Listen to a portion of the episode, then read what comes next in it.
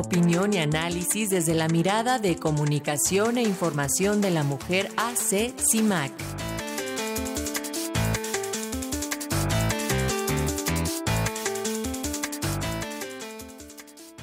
Esta mañana es un gusto platicar con la periodista Sirenia Celestina Ortega, integrante de Comunicación e Información de la Mujer, quien en el comentario semanal nos habla acerca del tema de los feminicidios y el acceso a la justicia. ¿Cómo estás, Sirenia? Un gusto verte y escucharte esta mañana en Pulso. Bueno.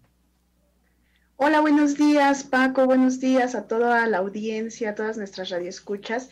Pues así es, se estima que cada día 11 mujeres son asesinadas por el hecho de ser mujeres es decir, que su asesinato tiene que ver con su ser mujer, es resultado de las desigualdades estructurales que normalizan la opresión de las mujeres y la violencia es la extrema muestra de esta desigualdad.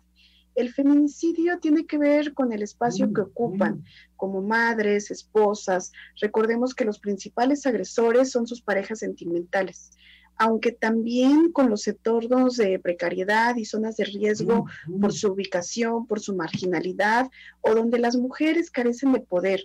Por ejemplo, vías donde la autoridad no tiene presencia o donde una mujer está en desventaja, puede ser incluso un entorno laboral o frente a un hombre de poder económico o simbólico para ellas y para su comunidad o también tiene que ver con sus profesiones, como el caso de las periodistas y las defensoras, para las que además de ser mujeres, se suma su ejercicio de la libertad de expresión o la defensa de los derechos humanos, que son en sí mismas labores de riesgo.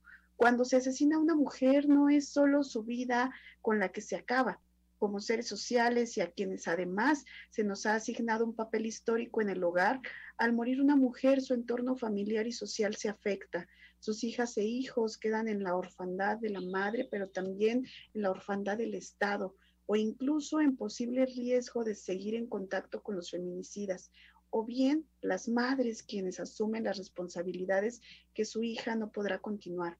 Contrario a la búsqueda de la justicia y la reparación del daño para las víctimas, las autoridades encargadas de investigar cuestionan la vida de las víctimas y justifican a los agresores porque en el fondo esos funcionarios públicos así lo piensan.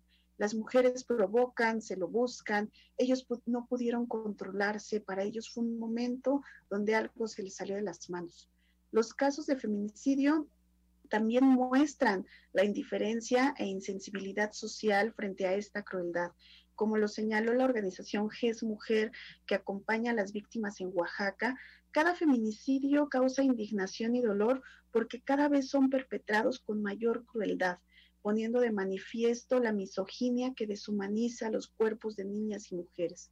Cada feminicidio es ejemplo de un Estado fallido, incapaz de prevenir y atender las violencias que se ejercen contra las mujeres, pues son el resultado de omisiones, de negligencias que ponen el fin de la vida de las mujeres porque las señales están presentes, las violencias que no se atienden se incrementan en frecuencia, en gravedad y en crueldad. Y si a la crueldad con la que son asesinadas sumamos la impunidad, efectivamente pareciera que la vida de las mujeres eh, no importa, pareciera que no tiene valor para este Estado que no persigue ni castiga a los agresores. Las organizaciones de la sociedad civil realizan un trabajo, realizamos un trabajo que el Estado no hace de acompañar a las víctimas y a sus familias. En muchos casos investigan y rastrean a las desaparecidas, plantean incluso políticas públicas que podrían acercarse a atender las dimensiones de este grave problema social.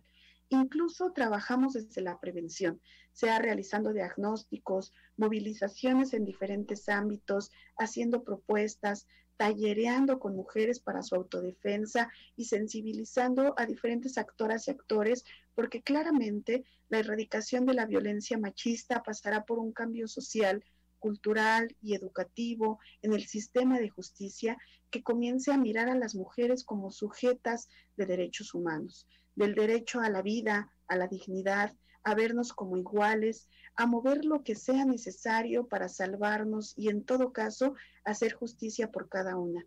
Las madres se han vuelto expertas en investigación porque el feminicidio no es solo un tipo más de muerte violenta, sino que engloba muchas muertes violentas a la vez, violencias físicas, simbólicas, sociales, políticas, todas violentas e impuestas sobre las mujeres.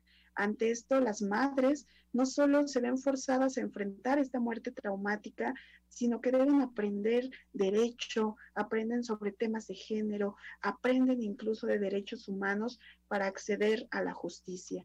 A esto se suma que en la actualidad los casos de feminicidio suelen ser públicos, lo que conlleva la revictimización mediática de las mujeres asesinadas e incluso de sus familias.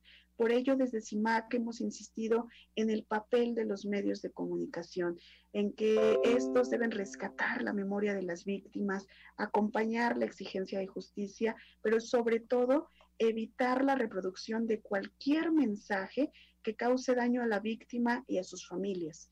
Decimos periodismo de paz con ética feminista es Karen Itzel Rodríguez Barrales, asesinada al salir de su hogar en la alcaldía Tláhuac para llevar su tesis de grado al centro, al centro Interdisciplinario de Ciencias de la Salud del Instituto Politécnico Nacional el 19 de mayo. Es la periodista María del Sol Cruz Jarquín, asesinada en Juchitán el 2 de junio de 2018 a dar cobertura a actos de campaña del entonces titular de la Secretaría de Asuntos Indígenas en Oaxaca retratada en la campaña Conocerles es Reconocerles. Es la defensora litigante Cecilia Monzón Pérez, asesinada en Puebla el pasado 21 de mayo.